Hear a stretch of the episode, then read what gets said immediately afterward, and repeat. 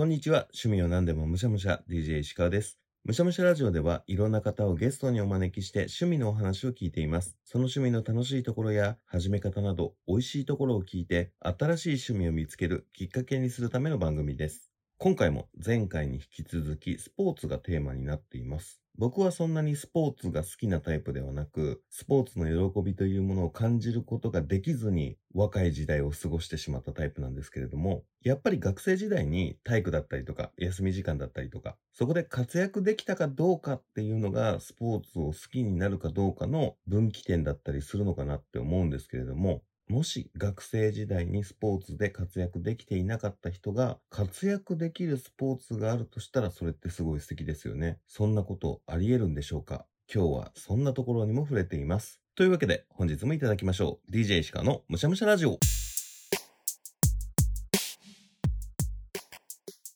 早速今日のゲストをお呼びしましょう。今回のゲストはこの方です。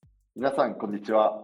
ヤンビー大使、スポキャストから来ました、クリエイターのヤンビーです。ヤンビーさんよろしくお願いします。よろしくお願いします。前回の大使さんに引き続きヤンビーさんの出番ですね。はい。はい今回ドキャストチャンネル出たかったので、ゲストでお呼んでいただいてすごい嬉しいです。あーありがとうございます。ご連絡いただきまして。ただいやいやいや。ね、本当にこの出演のやり取りしかしてないので、ヤンビーさんが何者なのかっていうことはまだ僕も全然分かってないんですよ。はいはい。ヤンビーさんってどういう方なんですか？職業で言いますと、僕は現在、プロラグビーチームのアナリストっていう、まあ、仕事をしてます。プロラグビーチームのアナリスト？そうです。まあ、簡単にアナリストって何ぞやっていうと、はい。まあ、コーチングユニットがあって、その中の分析を専門に担当するスタッフのことを、まあ、スポーツ界ではアナリストってうん、言ってます。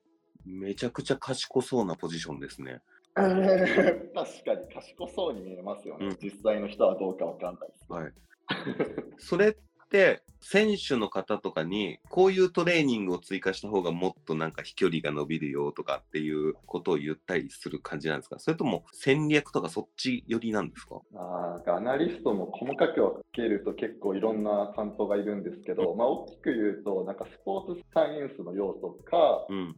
データに基づいて、なんかコーチだったり選手に介入していくっていうイメージですね。こう、あ、じゃあもうそのなんかトレーニング的なところも、大会、試合中とかもなんかコメントするんですか？そうですね、試合中はリアルタイムで選手のパフォーマンスをデータ収集して、うん。でハーフタイム中に、まあ、変えるところとかあったらコーチと話し合いながら提言していくみたいな感じですね。えー、すごなんかよく皆さん、まあ、アナリストって職業がちょっと日の目を浴びたのが、なんか男子バレーボール。だったか女子バレーで、はい監督が iPad 見て、はい。なんか指示してる姿でなんかすごい結果残した時のうんスペシャリストの方が、まあ、アナリストっていう名前で、はい。その iPad にアナリストから送るデータを見て、うん。判断して、まあ、ゲーム中に指示してたっていうのがちょっと注目されてたかなって思いました。まさにそれをイメージしてました、僕も今。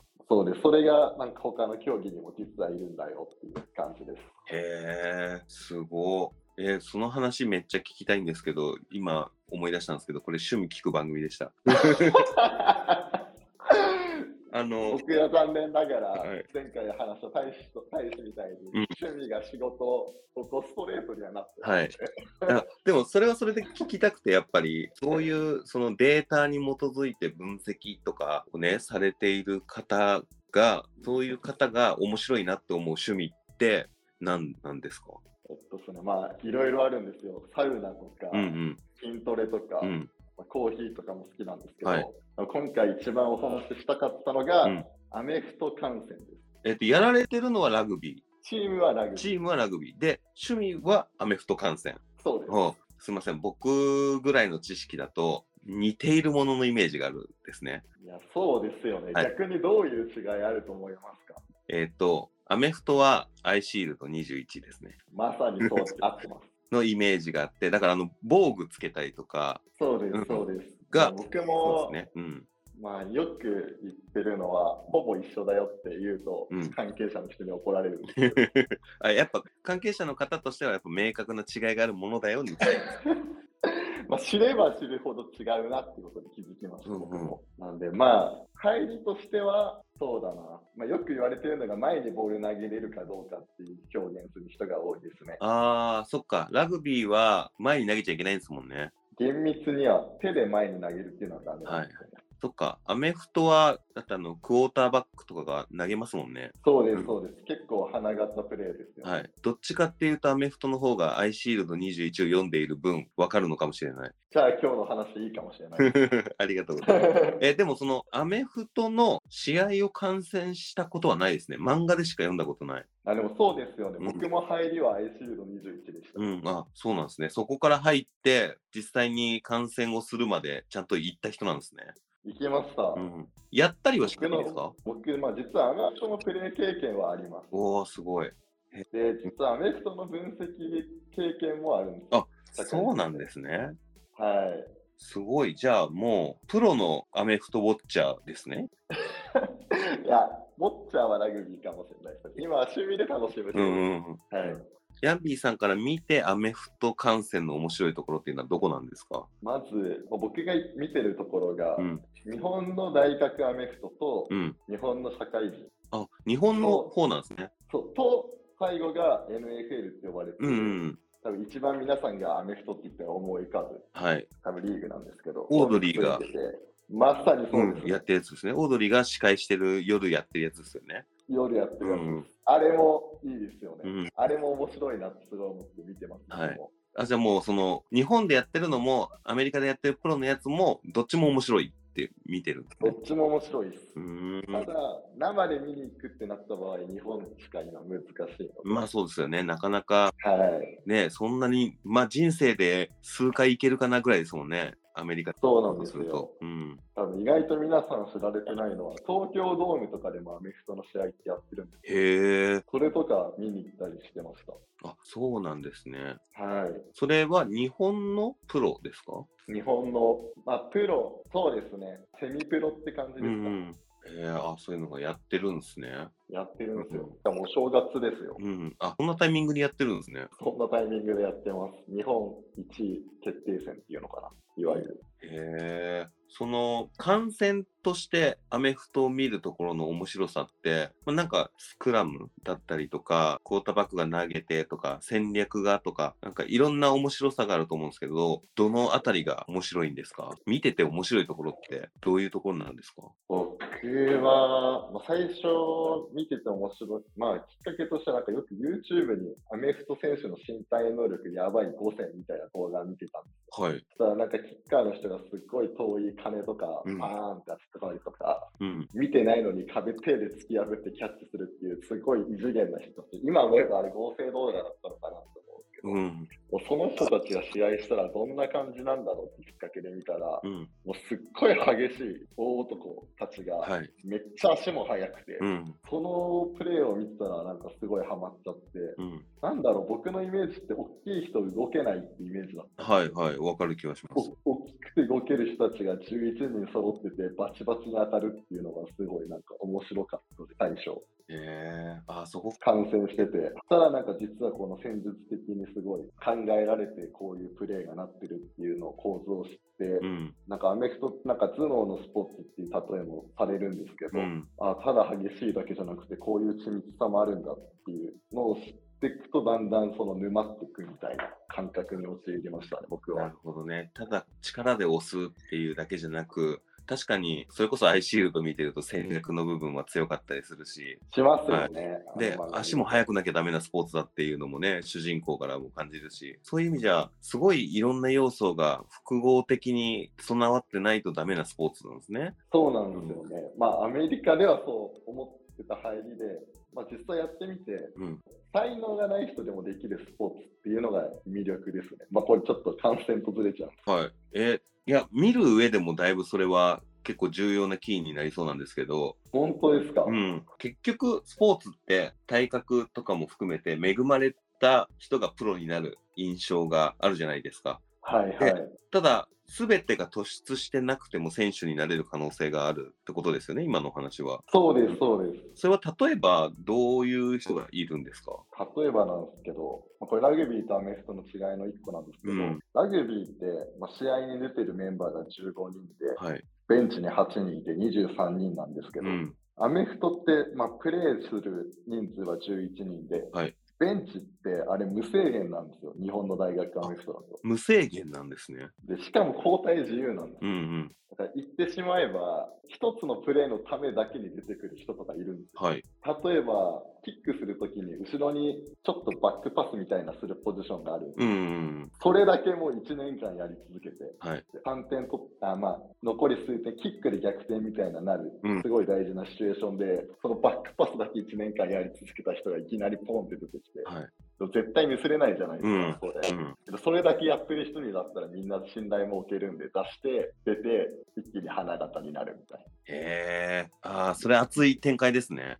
そう、しかもそれだけって思うんですよ。そういうバックパスするシチュエーションってあんまないじゃないですか。うんうん。それで NFL1 億円とか稼ぐ人いますから。へえ。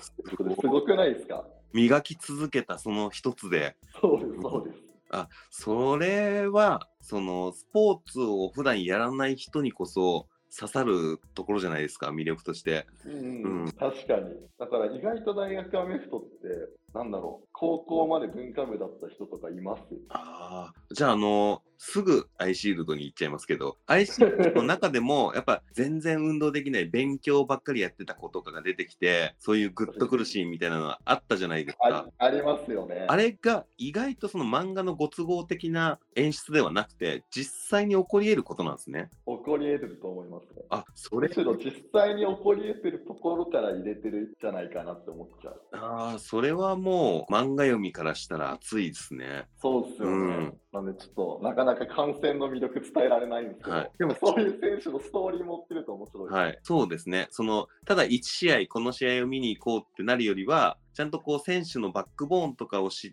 てみた方が、より楽しめる観戦す意外と楽しいです、楽しいです。うんそういうのって、まあ、なんかテレビ中継とかをしていたら、この選手は実はこういうことが好きで、なんていう解説が入ったりしますけど、そういうのってなんかサイトだったりとか、そういうので分かったりするもんなんですか？日本だと結構分かりづらいかもしれないですね。ただ、そういう YouTuber とかあるんですよね、アメフトの。ああ、解説してる、この、はい、そういう方がうん小ネタを言ってれば分かるかもしれうない。んうん。中継とか解説が入ることでより面白さが増しそうなスポーツですね。そうなんですよね、うん本当に。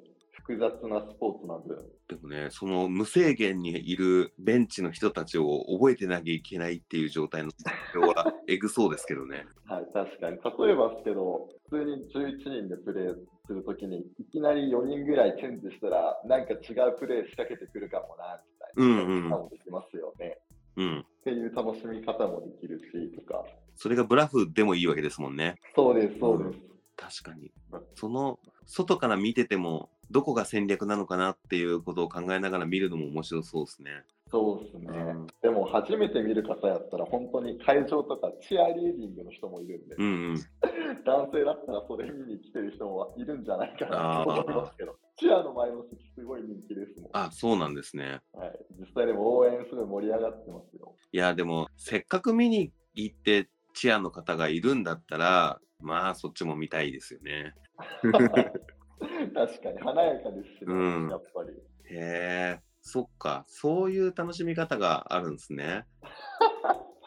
ちょっとはい、ちょっと今のはちょっとなんだろいや、でも、一つの試合を見に行って、楽しめる要素がいっぱいある方が、見に行こうかなっていう気にはなりますよね。う。まあ、そうですよね、うん確かに。でも単純にやっぱり、その防具つけた人たちのぶつかり合いとか、うんロングパスでキャッチするっていうのを見るだけでもすごいなんか、ワクワクすると思うんで、うんうん。最初はそういうボールを追っかけるっていう見方がいいんじゃないかなと思いうんうん。ます。慣れてきたらこの体型とかフォーメーション見たりとか、はい。このボールのない選手のこのやり合いを見たりっていうな楽しみ方に多分シフトチェンジしていくんだろうなっていう。なるほどね。アメリカ、海外の映画とかドラマとか見てると、アメフト部ってもうザ・陽キャクラスの一軍集団みたいな感じの描かれ方するじゃないですか。確かにアメリカ映画だと多いですね。ちょっとチアリーダーの一番可愛い子と付き合ってる、ちょっと意地悪なやつみたいな感じの 描かれ方が多いですけど。日本でアメフトをやっている方って、それこそもう大学とかに入らなきゃなかなかなさそうな、高校時代からアメフトやってますみたいな人ってそんなに多くない、オードリーぐらいだと思ってるんですけど、確かに。少ないですよね、高校。そうですよね。いるはいるんですけど、うんまあ地方の学校にはないですね。はい、で決してその競技人口が多いわけではないから、うん花形っていう感じは出しづらいですよね。出しづらいです、出しうんづらいです。もう本当それぐらいから流行ってくるとまた全然違うんでしょうけどね。うん、うんいや、本当そうっすよね。うん。アメリカだとやっぱりもう本当国民的スポーツなわけですよね。そうだと思いますね。あのハーフタイムショーとかはね、すごい話題になりますよね、毎回。確かに NFL の最後のうん。試合とかはすごい盛り上がってますよね。うんハーフタイムショー、有名なアーティスト呼んで。そのハーフタイムショーだけは結構毎年 YouTube とかで見たりとかするんですけど、へえ。その演出が面白いとか、ああ、うんそうっすよね。では見るんですけど、えーと、ハーフタイムショーしか見てなかった。むしろハーフタイムショー見にチケット取る人もいるかもしれない。そうですよね。なんかテレビ CM とかもその日だけに作ってるとかっていうのは聞いたことがあって、うんうん。なんかそれだけ注目をアメリカではされているスポーツだっていうことは知ってはいます。なるほど、うんでもそこが逆に見やすさのポイントでもあって、うん。ラグビーとかサッカーって基本的にずーっとプレーが止まらず続く場面が多いじゃないですか。はい。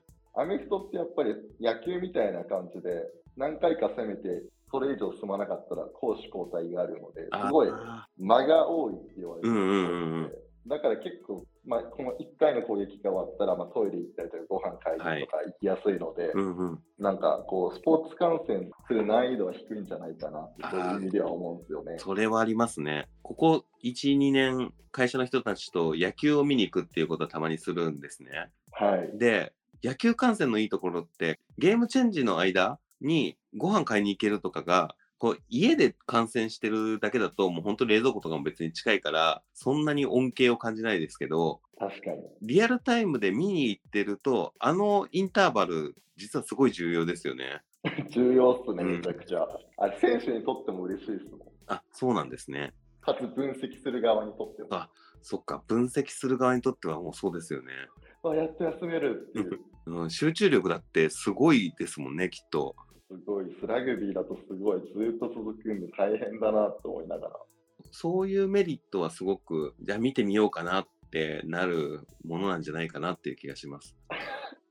いや、でもまだ石川さんをその気にさせれてないな。そう伝えづらいなどうやって見に行くのかなっていうのもありますしね、まだ。でも、アメリカ行ったら見に行きたいなとは思ってます。いや、本当そうですよね。僕もアメリカに実はアメフトのキャンプに行ったことがあって、うんうん。もうやっぱあそこはもう本当にアメフト盛り上がってるなって一番思うんですけど、うんっていう理由が、その試合前にうん。スタジアムの周りにすごい車がいっぱい止まってるんですよ。はい。でその車のバックドア開いて、うんなんかバーベキューみたいなのそれぞれ始まって交流できるんですよ。それって、その屋台的なことじゃなくて、一般の人がそれやってるってことですか？一般の人がそれやってる。へえだからそれをなんかテールゲートパーティーってあっちの人は呼んでて、うん。試合前からすごい楽しいって感じです。アメリカだとアメリカの試合は。そういう日本にない文化が楽しめるっていうのはめちゃくちゃ魅力ですよね。いいっすよね、うん本当に。ある種、イージーなのは、僕の気持ち的にイージーなのは、やっぱりその、一旦アイシールドを前回読んでいるっていう、知っているっていうのは、見るハードルが低いですよね。そうっすよね。全くルールがわからないっていう状態、もちろん完璧にわ分かってるわけじゃないですけど、全くルールがわからないってわけじゃなく見れるスポーツではあるから、いや一回ぐらい見てほしい。と思います。いやもうぜひ。ハマる人はめっちゃハマるな。うんうんうん。ハマんない人は、まあいいかなっていう。そう。でもちょっとその、見てみようかなとかまで、までなってなかった理由の一つに、やっぱりその漫画だからこそ演出されているグッとくる話だったりとか、普段は弱い子が試合だと強くなるよみたいな感じの、まあジャンプ王道的なのは演出なのかなと思ってたんですけど、意外とそれが大げさでもないっていうことを今日ヤンビーさんに聞けたので、確かに。うん、それは、あ、あれは過度な演出ではないんだなっていうのは、ちょっと実際に見たくなるメリットの一つですね。そうそう個人的にうん。見るのは思わんですけど、やるとアイシールドはなんか華やかすぎるなって思います。ぐらい地味な練習めっちゃ多い。当然ある程度演出はかかってるものだっていうのは分かってるんですけど僕が思ってる演出が10だとしたら実際から見ると7ぐらいだったんだなってちょっとまだね いや、すみません、NFL は7、8ぐらいかな。日本はまあ5ぐらいかなって感じです。えーあのまあきっかけは聞いたからあれですけどヤンビーさんがそのアメフト観戦を趣味としてやられている上でのゴールというか、まあ、このアメフト観戦をやり続けていく上でこんなことできたらななんていうものって何かあったりするんですか？いやもうそれちょっとさっき石川さんに言われてしまったなと思ったんです。うん。もう現地で NFL を観戦するってことです。ああいやでもそれはやってみたいですね。やってみたいです、うん。で叶うならスーパーボールっていうさっきおっしゃってた、はいはい。このハーフタイムショーのすごいやつを見に行ってみたいな、いつかっていう、そうですね。はい、が素朴の最終ゴールですね。はい。それはめちゃくちゃ面面白そうですよね。なんかあの、有名なスポーツの大会、はい。全部チャンスがあったら見てみたいですよね。見てみたいですよね。うんなんか一生に一度はい。ウィンブルドンは僕見たことがあって、えー、どうですか？はイギリスで仕事してたことがあって、一時期。いはい。あのロンドンで仕事してた時に、あれ？この週末ちょうどウィンブルドンがやっているってなって、はいはい。めちゃくちゃ並んで、その当日券みたいなのが買えるっていうのがあって、入ってみたんですけど、そのスポーツをやってなくても知っている人がいるぐらいの大きな大会って、ああ、また全然違う盛り上がりしてるなっていうのが面白かったんで、いや、めちゃくちゃわかります。うん。あ、なんか、僕も最後なんか、こう生観戦の勧めでちょっと気に入ってる言葉があって、はい。なんかよく人からものを聞いたりとか、うんうん。まあ、ネットとかニュース、まあ、映像で見たりとかして、なんか知った気になっちゃう人多いと思うんですよ。はいスポーツとか。うん。でやっぱ実際生に行くことでしか味わえない臨場感とか、うん。すごいあると思うんです。それを知った、それ生に行くことによって本当に、本当の楽しさとか気づけないものがすごくいっぱいあるなと思ったんで、うん。ぜひ生でスポーツ観戦やるならやってみてほしい思って。それはありますね。わかります。テレビで見ても十分魅力を伝わる部分はもちろんあるんですけど、そのね、音量とか温度とか、現地じゃないと感じれない五感で味わうとまた全然違いますもんね。いや、本当にそれなんですよ。うん。僕、トライアスロンですらそれ思いました。うん、ああ、トライアスロンを生観戦ってどうやってするんだろいや、実はもうずっと話交じれない僕の相方大使。の日本選手権っていうのが毎年トライアスロンお台場でやってるんですよ。へえ、そうそれを2年前に見に行って、うん、でそのちょうどバイクのシーン盛り上がってすごい応援してたら、うん。突然大使が消えたんですよ、レースから。はい。接触事故でえレースアウトして、それはまあつまんなかった。つまんないとか言わないでくださいよ。ええやっぱ危ないところもあるんですね。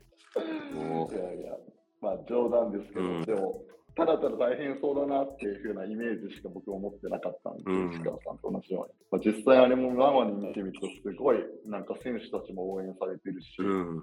このやっぱ僕やっぱバイク側の臨場感がすごいな。なんか現場にいる人たちでいきなりなんか協力し合うんですよ。へえ、あ、その、え？風の抵抗的なやつ。いや、そうなの。そういうのも全然知らなくて、うん、えーみたいな。敵じゃ敵なのにみたいな。うん。とか、あと最後ゴールするときはなんか全員となんかハイタッチみたいなのしながらゴールしてるんですよ、トライアスロン選手って。そのスポーツ選手のこうお互いドロドロしてない感じとかやっぱりかっこいいんですよね。もうまあ、もう大使がかっこよくなる話になっちゃう。なるほどそんなね。感じでしたね。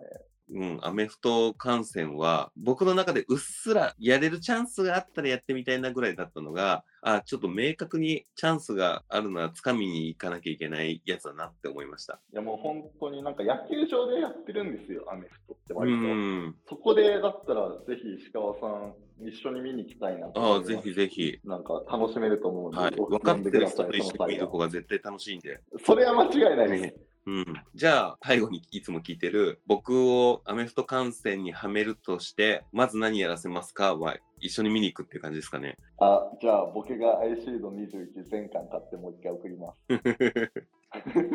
確かにアイシールドを見てからこの回聞いてもらったら行きたいってみんななると思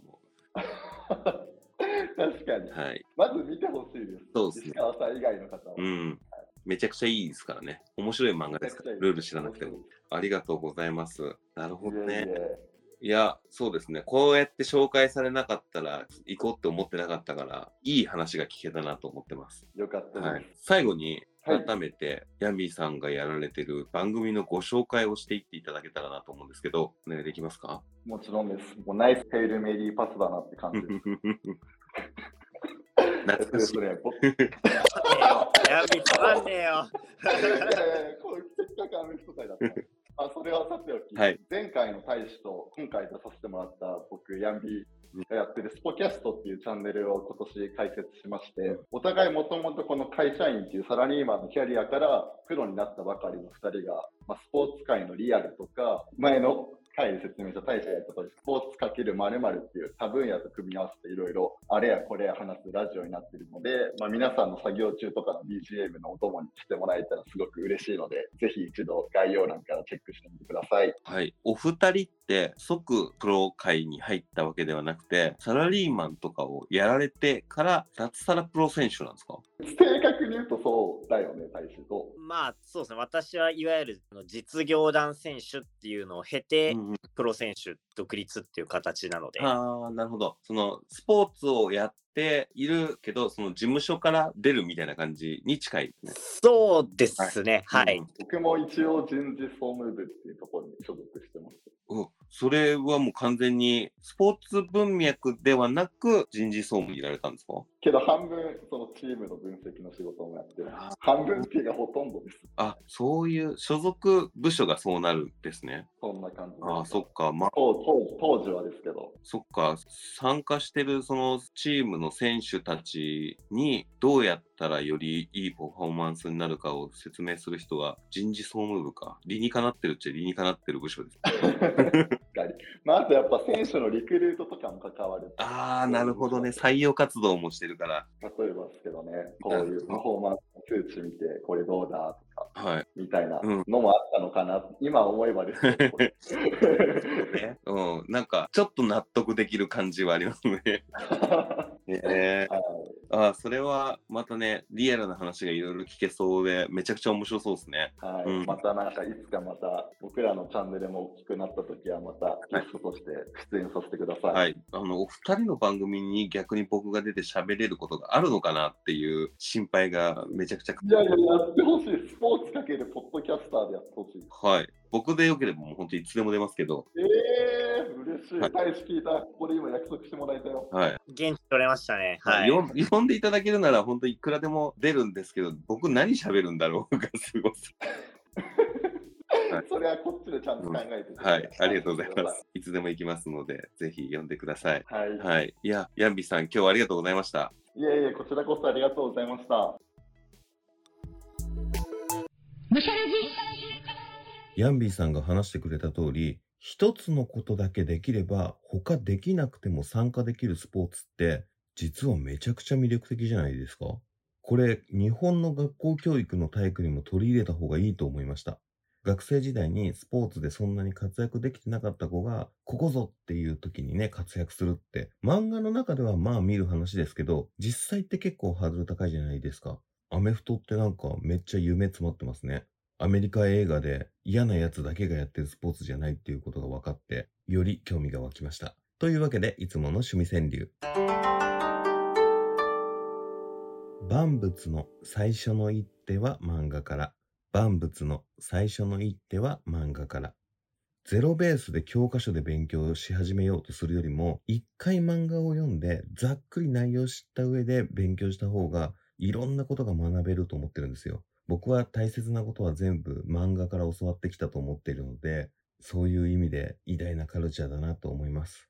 それこそ今回のアメフトも野球もサッカーもバスケも全部漫画から学んだ気がします。スポーツのルールを覚えるのにも漫画って最適だと思うので、興味あるなって思ったスポーツ、一回漫画探してみるのおすすめです。というわけで、ここからはエンディングです。いよいよ今週末、25日、26日、原宿のドットコムスペース東京さんというね、おしゃれなカフェで、ジャケ聞きというイベントを行います。200以上のポッドキャスト番組のジャケットがレコードサイズと CD サイズになって、一般営業しているカフェの中で展示されます。普段、ポッドキャストを聞かない人に、ポッドキャストってちょっとおしゃれじゃないって思ってもらえるようなイベントになると思いますので、ぜひ皆さん、土日は原宿のドットコムスペース東京さんへお越しください。25日の夜はトークライブも行う予定です。今回のメインジャケットを書いてくださった八月さんだったりとか、某アパレルブランドで第一線でデザインをされていて、テレビとかにも出ていたりとか、あるジャンルでは本当に優勝をするようなアートを描かれるような方がゲストに出てくれたり、あとはアジカンや森見富彦さんのジャケットを描かれている中村祐介さんとリモートでトークするなど、そういったトークライブも行う予定です。ムシャラジ石川は司会で参加しておりますので、そちらのトークライブ、こちらはチケットが必要なんですけれども、PTX の方で販売しておりますので、よかったらチケットを買って入っていただければと思います。それ以外は普通にカフェ営業しているところなので、コーヒーを飲んでいただけたらジャケット見れるようになってますので、原宿に来るついでに寄ってみてはいかがでしょうか。